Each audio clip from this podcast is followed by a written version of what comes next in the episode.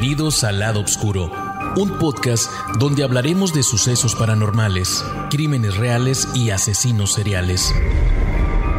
Juntos buscaremos respuesta a aquellos crímenes que nunca fueron resueltos o causaron histeria colectiva. Analizaremos evidencia y daremos un viaje al pasado para meternos en las mentes retorcidas de nuestros protagonistas.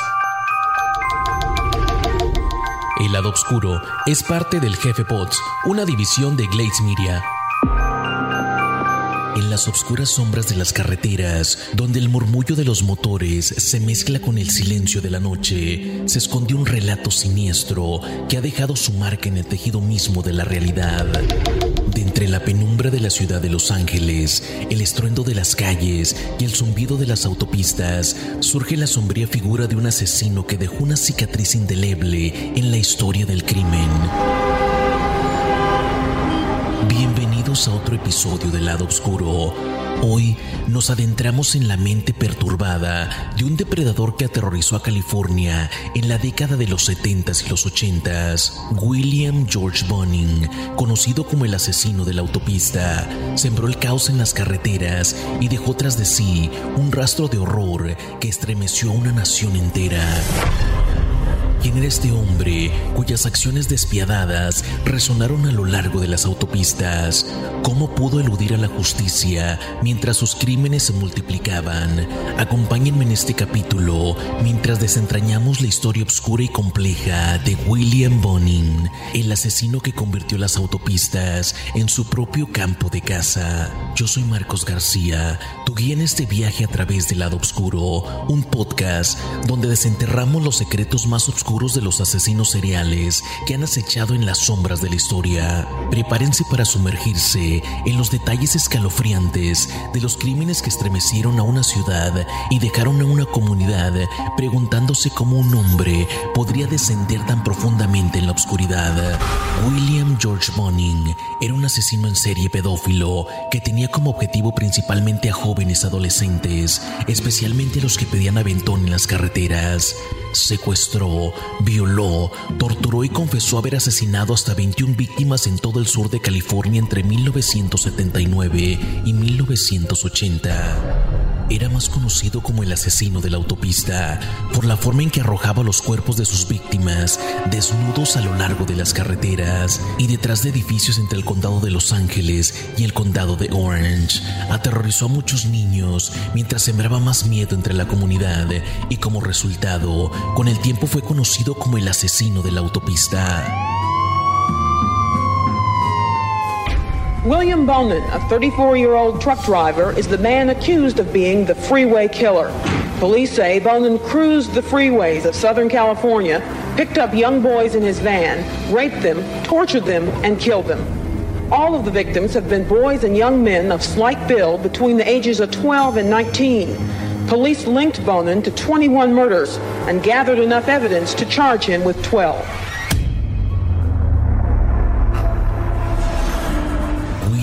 George nació el 8 de enero de 1944 en la ciudad estadounidense de Willimantic, en Connecticut, en el seno de una familia disfuncional. Durante su infancia, tanto el pequeño como sus otros dos hermanos fueron víctimas de las palizas por parte de su padre, un veterano de guerra alcohólico y adicto al juego mientras que su madre intentaba redimir estos incidentes de maltrato enviando a sus hijos con el abuelo. Sin embargo, aquello no hizo más que agravar la situación. El anciano había abusado sexualmente de su hija y luego abusó sexualmente de sus nietos, principalmente de William. A esto habría que añadirle la ausencia habitual de sus progenitores en el hogar familiar a causa del juego, por lo que los vecinos terminaban por acoger a los menores y darles de comer. Cuando William tenía seis años, la madre metió a sus hijos a un orfanato católico. Fue su forma de alejarlos de su padre y evitar que ocurriese alguna desgracia. El ex soldado se mostraba cada vez más agresivo y violento con los pequeños, contra quienes pagaba su mal humor a base de golpes, pero el abuso nunca terminó.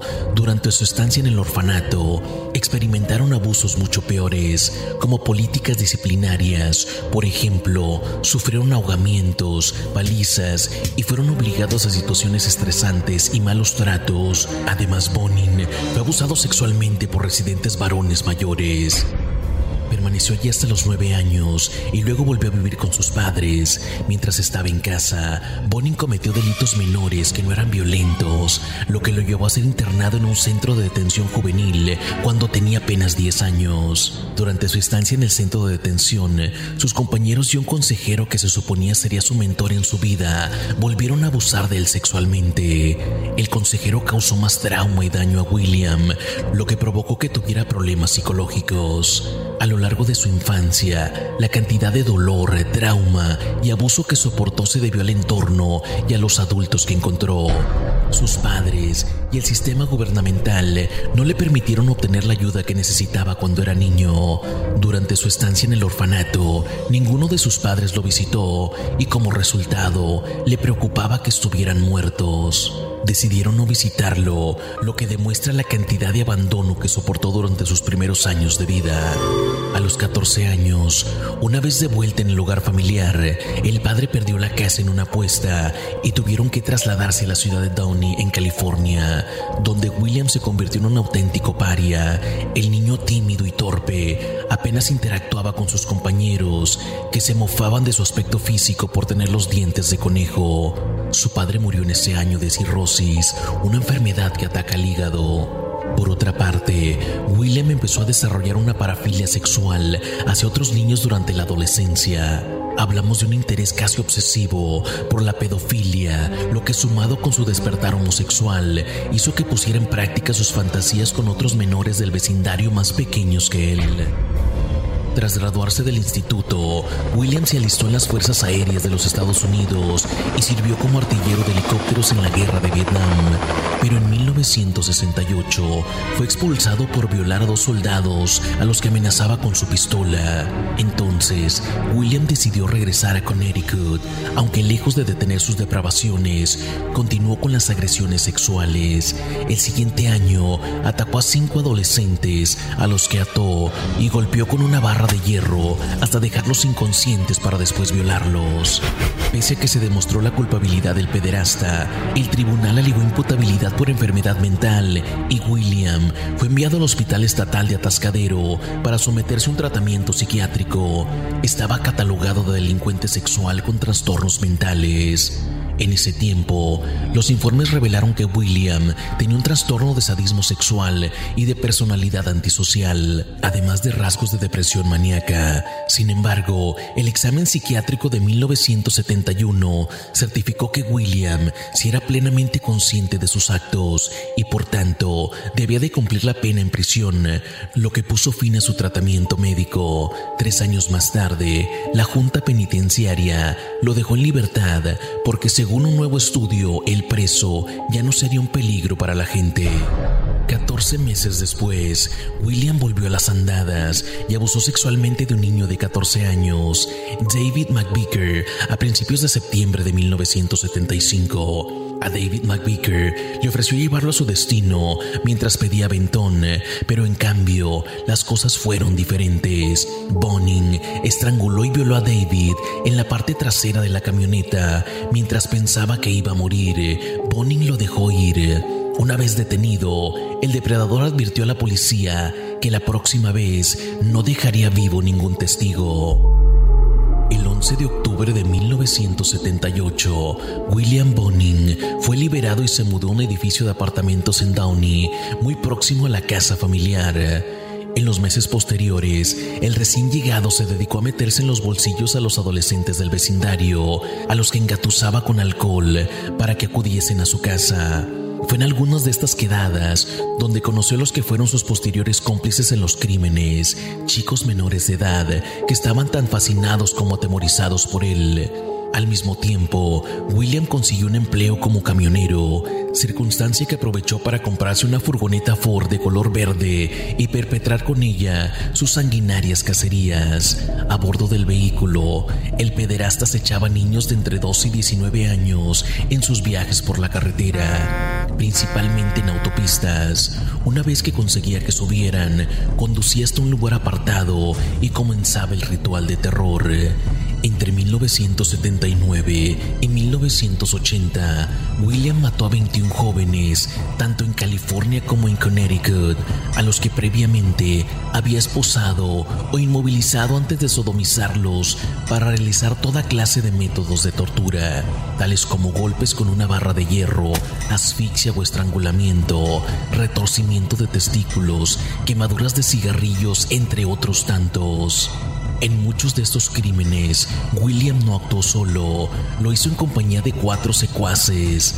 Vernon Boots, de 21 años, un trabajador de una fábrica de porcelana que estuvo presente en ocho asesinatos. Gregory Milley, de 18 años, cómplice de la muerte de dos menores, James Munro, un fugitivo sin hogar, acusado de complicidad en un crimen, y William Pugh, de 17 años, al que William le hizo la siguiente advertencia.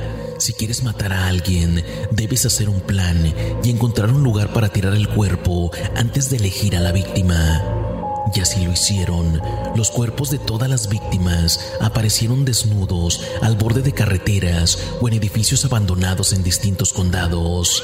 El hallazgo de tantos cadáveres llevó a la policía a pensar que se encontraban ante un asesino en serie, bautizado como el asesino de la autopista, pero no lograban dar con pistas fiables que los llevasen hasta su guarida. Además, había otro problema en aquella época. Otros dos asesinos en serie estaban actuando en la misma zona y en las mismas fechas que el camionero, de modo que la autoría de los asesinatos llevaba a las autoridades a una auténtica confusión.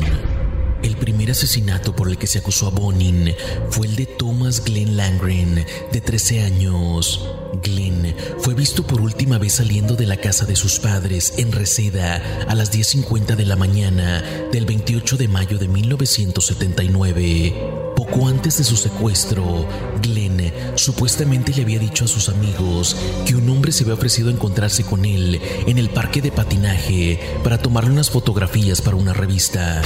Su cuerpo, vestido únicamente con una camiseta, zapatos y calcetines, fue encontrado esa misma tarde en Agoura. Una autopsia reveló que Thomas había sufrido castración y fuertes golpes con un objeto como el mango de un gato para neumáticos en la cara y en la cabeza, y que el cráneo sufrió múltiples fracturas. Además, el joven había sido cortado en la garganta, apuñalado en el pecho y el estómago y estrangulado hasta la muerte.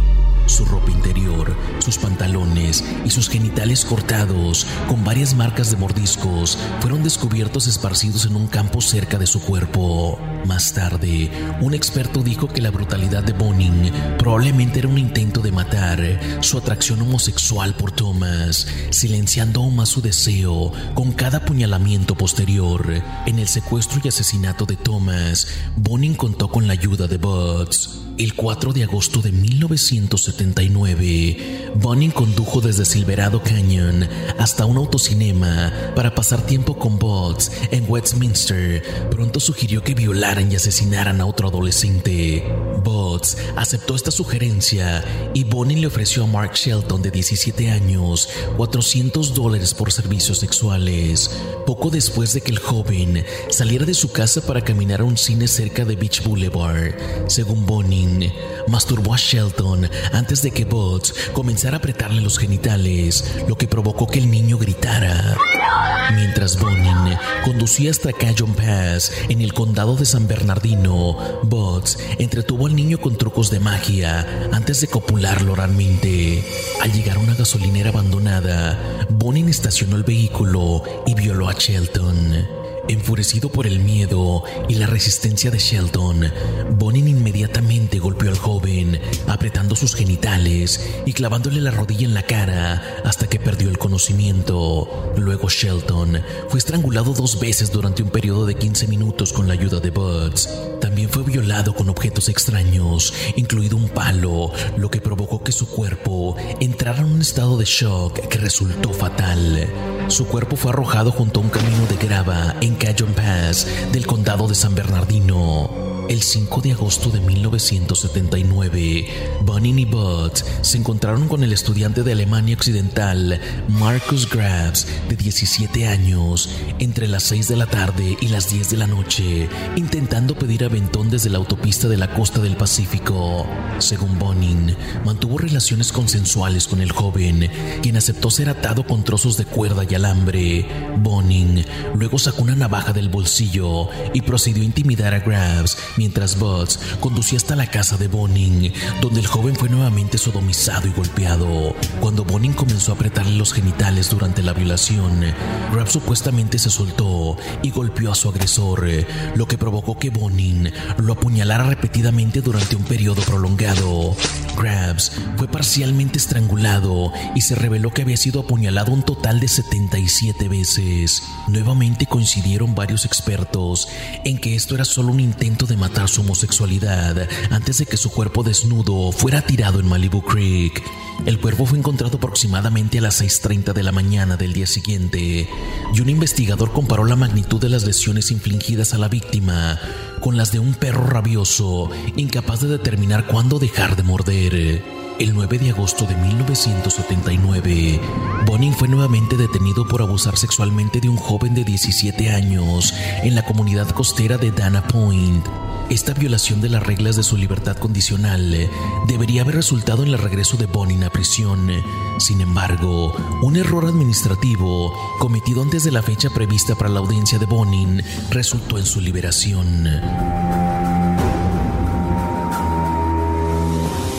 No pierdas la oportunidad de disfrutar de nuestros excelentes podcasts en jefepods.com, así como lo escuchas, jefepods.com donde encontrarás una selección cada vez más grande de programas, algunos de los cuales son presentados por tus personalidades de radio favoritas, desde los contenidos en español difíciles de encontrar hasta programas en inglés.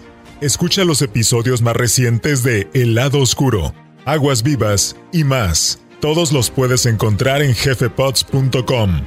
Eso es j e f e pods.com. Y asegúrate de contarle a un amigo o dos o tres. El 20 de agosto de 1979, Bunning recogió a Robert Widowstick, de 18 años, que se dirigía en bicicleta a una tienda de comestibles en Newport Beach antes de que Bunning supuestamente lo convenciera ofreciéndole 50 dólares para realizar sexo oral. Luego ató y violó al niño a punta de cuchillo antes de conducir hasta la residencia de Butts. Mientras conducía por la Interestatal 10, Butts le practicó sexo oral al joven antes de golpearlo repetidamente y tomar el lugar de Bonin detrás del volante, quien luego torturó a Robert, doblándole los dedos y apretando sus genitales antes de golpearlo repetidamente con una barra de hierro y estrangularlo con su camiseta. El cuerpo del joven fue encontrado el 27 de septiembre junto a la Interestatal 10. El 27 de agosto de 1979, Bonin y Butts secuestraron al joven de Hollywood, Donald Ray Hayden, de 15 años, aproximadamente a la una de la mañana en Santa Mónica Boulevard. Para alcanzar al joven, Bonnie cruzó imprudentemente dos carriles en presencia de la policía, lo que provocó que Buds, que había estado fingiendo dormir en la parte trasera de la camioneta, sonriera. Temeroso de Buds, Bonin tranquilizó a Hayden y le ofreció 50 dólares por servicios sexuales y pronto tuvo relaciones sexuales consensuadas mientras Buds conducía la camioneta. Cuando Buds dio un giro equivocado accidentalmente, el joven se puso frenético, lo que provocó que Bonin golpeara y atara a la víctima antes de torturarle los genitales y sodomizarlo. Buds luego amenazó a Hayden, afirmando que entró en la furgoneta de la muerte y cuando alguien entra, no sale con vida. Bonin prometió dejarlo inconsciente en algún lugar y le informó al niño que lo iban a matar mientras lo estrangulaba con un pañuelo y una barra de hierro. Butts practicó sexo oral con el cadáver de Hayden antes de que la pareja arrojara el cuerpo en un sitio de construcción cerca de la autopista Ventura para ser descubierto horas después. Antes de su muerte por estrangulamiento, Hayden había sido atado, golpeado en la cara, sodomizado, luego puñalado en el cuello y los genitales y golpeado en el cráneo. También se habían hecho intentos evidentes de extirparle los testículos y cortarle la garganta. También se encontró que su recto sangraba y estaba muy descendido, lo que llevó a un forense a opinar que había sido empalado con un objeto grande. El 9 de septiembre de 1979, Bonin se encontró con David Luis Murillo, un joven de 17 años de la Miranda, que se dirigía en bicicleta a un cine. Después de subir en la furgoneta, Bonnie le ofreció dinero a cambio de sexo, pero fue rechazado. Luego intentó acariciar a Murillo antes de atarlo y conducir hasta la residencia de Buds. Mientras Buds conducía, Bonin obligó al niño a practicarle sexo oral antes de apretarle los genitales y sodomizarlo. Luego intercambió lugares con Buds, quien le practicó sexo oral y golpeó a Murillo antes de apretarle los genitales en señal de frustración por la falta de excitación sexual del joven. Luego estacionaron el vehículo en un lugar apartado donde lo ataron y fue violado repetidas veces por Bonnie y Buds. Lo golpearon en el pecho, el cuello y el cráneo con una barra de hierro. Luego lo estrangularon antes de que su cuerpo desnudo fuera arrojado fuera de la camioneta por un dique hacia un lecho de hiedra junto a la autopista 101. Su cuerpo desnudo fue descubierto el 12 de septiembre de 1979. Después de este incidente, Buds supuestamente comenzó a exhibir un comportamiento extremadamente extraño. En un momento, puso un hacha en la garganta de un amigo cercano y le dijo, me gustaría ver tu sangre brotar y escuchar tus gritos. No se sabe que Bonin haya vuelto a matar hasta el primero de noviembre de 1979 o alrededor de esa fecha, cuando el Bots secuestraron y asesinaron a un joven no identificado de cabello castaño, que Bonin afirmó que medía 5 pies 6 pulgadas de alto y tenía 18 años. Esta víctima fue brutalmente golpeada repetidamente por ambos captores. Luego Bonin lo estranguló hasta morir, antes de que su cuerpo completamente vestido fuera arrojado en una cercanía junto a la ruta estatal 99 al sur de Bakersfield. Durante la terrible experiencia, Bonin supuestamente preguntó a la víctima si sabía por qué tenía que morir. Luego explicó con más detalles por qué, diciendo tus padres nos pagaron para encontrarte y matarte. Bonin estranguló al joven antes de insertarle un picayelos en la nariz y en la oreja derecha. Aproximadamente cuatro semanas después, el 30 de noviembre, Bonin esta vez solo secuestró al joven de 17 años de Bellflower, Frank Dennis Fox. Durante el proceso de estrangulación, Bonin había matado al joven mientras aún lo sodomizaba. Su cuerpo fue encontrado dos días después a lo largo de la carretera Ortega, cinco millas al este de San Juan Capistrano. El cuerpo presentaba signos de un traumatismo extenso con un objeto contundente en la cara y la cabeza, con marcas de ligaduras en las muñecas y los tobillos que indicaban que Fox había estado atado durante toda su terrible experiencia. En el lugar no se encontró ropa ni ninguna otra evidencia de identificación. Diez días después del asesinato de Fox, el joven de 15 años de Long Beach, John Kilpatrick, le ofrecieron dinero por servicios sexuales después de salir de la casa de sus padres para socializar con sus amigos. Después de tener sexo oral mutuo, Bonnie nató y violó al adolescente en la camioneta antes de ser transportado a la casa de sus padres, donde fue flagelado con una cuerda hasta que lloró y estrangulado hasta morir con la misma cuerda. El cuerpo de Kilpatrick fue abandonado en una zona remota de Rialto. Su cuerpo fue encontrado el 13 de diciembre. Kilpatrick había sido identificado erróneamente como John Doe y fue hasta el 5 de agosto de 1980 cuando se descubrió su verdadera identidad. Kilpatrick era un joven con problemas cuyos padres se habían divorciado recientemente. Desaparecía durante días. Su madre dudaba en denunciar la desaparición y sus amigos también informaron erróneamente haberlo visto en un centro comercial. Como resultado, no se reportó su desaparición hasta el mes de febrero. El primero de enero de 1980, Bonin se encontró con Michael Francis McDonald, joven de Ontario de 16 años, cerca del aeropuerto de Chino. Con el pretexto de proporcionarle drogas para vender, Bonin se estacionó detrás de un edificio de apartamentos, amenazó al niño con la punta de un cuchillo, luego lo golpeó hasta someterlo. McDonald le practicó sexo oral a Bonin antes de ser sometido a presión genital y violación en la camioneta. Su cuerpo completamente vestido fue encontrado junto a la autopista 71 en las afueras de Chino, aunque su cuerpo no fue identificado hasta el 24 de marzo. En la mañana del 3 de febrero de 1980, Bonin invitó a un chico de 16 años a la casa de sus padres para beber y tener relaciones sexuales. Cuando Bonin salió brevemente para orinar, supuestamente sorprendió al joven robando 100 dólares de su billetera. Furioso, Bonin decidió asesinarlo. Más tarde esa noche, Bonin condujo desde Downey a Hollywood con Gregory Milley con la intención específica de cometer un asesinato con él. Se encontraron con Charles Miranda de 15 años, parado cerca del club nocturno Starwood, pidiendo aventón a lo largo de Santa Mónica Boulevard. Según Milley, Bonin y Miranda tuvieron relaciones sexuales consensuadas en la parte trasera de la camioneta mientras él conducía. Bonin le dijo a Milley en secreto, el niño va a morir, el niño, este niño va a morir. Milley respondió diciendo, ¿por qué no dejas ir al niño? Bonin rechazó esta propuesta y afirmó, no, porque él nos conocerá y conocerá la camioneta. Miranda fue entonces dominado por Bonin, quien le preguntó cuánto dinero tenía. Miranda dijo que tenía unos 6 dólares, después de lo cual Bonin le dijo a Milley que tomara la billetera de Miranda. Después Bonin lo golpeó, lo ató y lo amordazó. Luego le informó a Miranda que le habían robado ese mismo día y aunque no era justo, lo iba a matar. Inicialmente dudando de Bonin, Miranda comenzó a llorar y suplicar por su vida.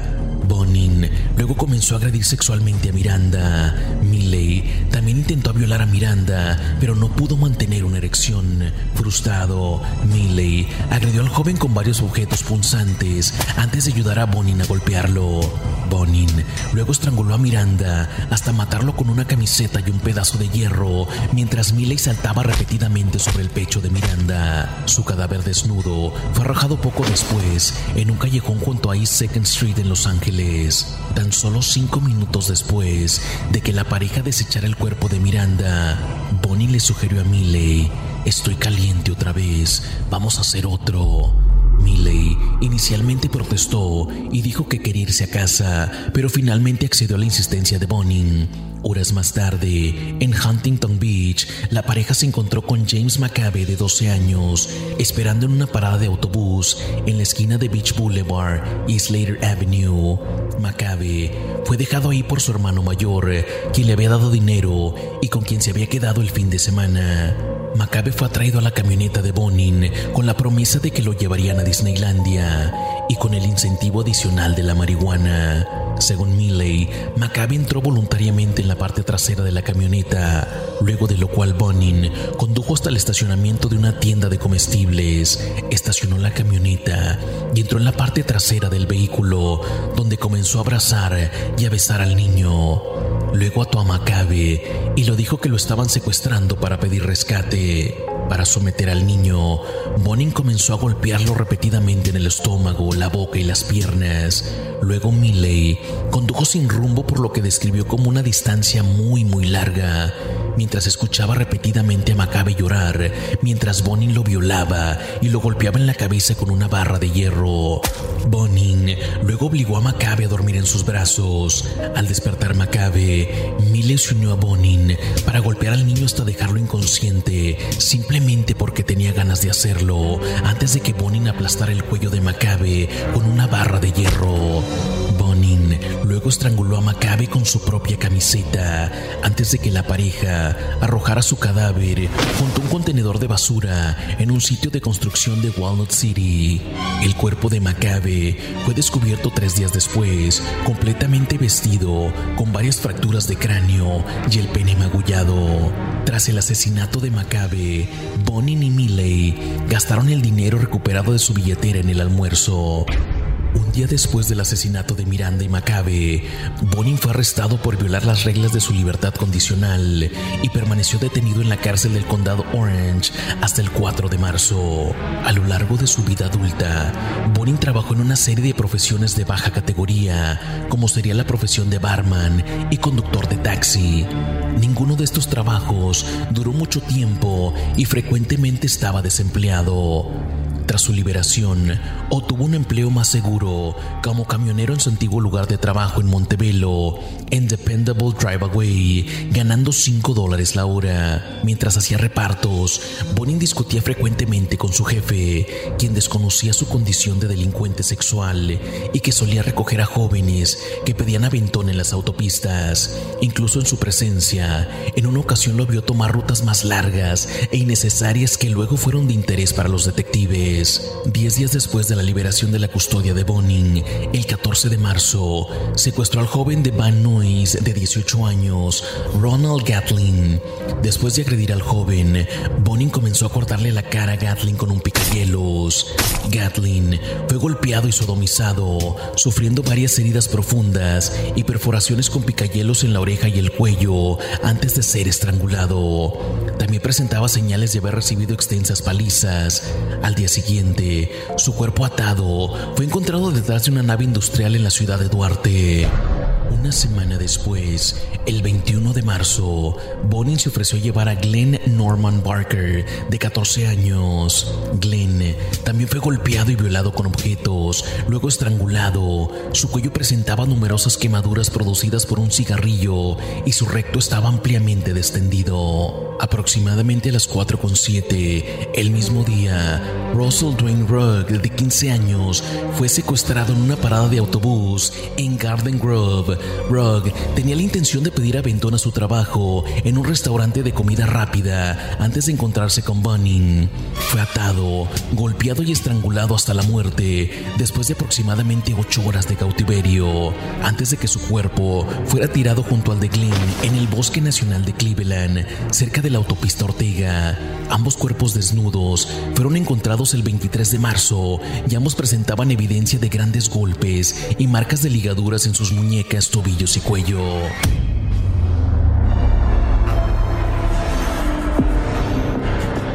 Así concluimos la primera parte de nuestra inmersión en la perturbadora vida de William George Bunning, también conocido como The Freeway Killer. En este episodio exploramos sus orígenes, su infancia marcada por la violencia y los eventos que eventualmente lo llevaron por un oscuro camino de criminalidad. A medida que profundizamos en la mente de Bonin, nos enfrentamos a preguntas inquietantes sobre la naturaleza de la maldad y la complejidad de la psique humana. En el próximo capítulo nos adentraremos en la serie de asesinatos que estremecieron a California y dejaron una cicatriz imborrable en la memoria de quienes fueron afectados. También exploraremos más a fondo los eventos que llevaron a su captura, el juicio que capturó la atención del público y la impactante revelación de detalles sobre sus horrendos actos. Acompáñenos en el próximo episodio mientras desentrañamos los crímenes y las investigaciones que rodearon este asesino en serie. Si te ha gustado este episodio, no olvides suscribirte para más relatos escalofriantes del lado oscuro. Deja tus comentarios y comparte con aquellos que al igual que tú sienten una fascinación por lo desconocido. Yo soy Marcos García. Te espero en nuestro próximo encuentro en el lado oscuro, donde las historias nunca terminan y los ecos del pasado continúan resonando. Hasta entonces, manténganse seguros y recuerden que todos podemos esconder un lado oscuro.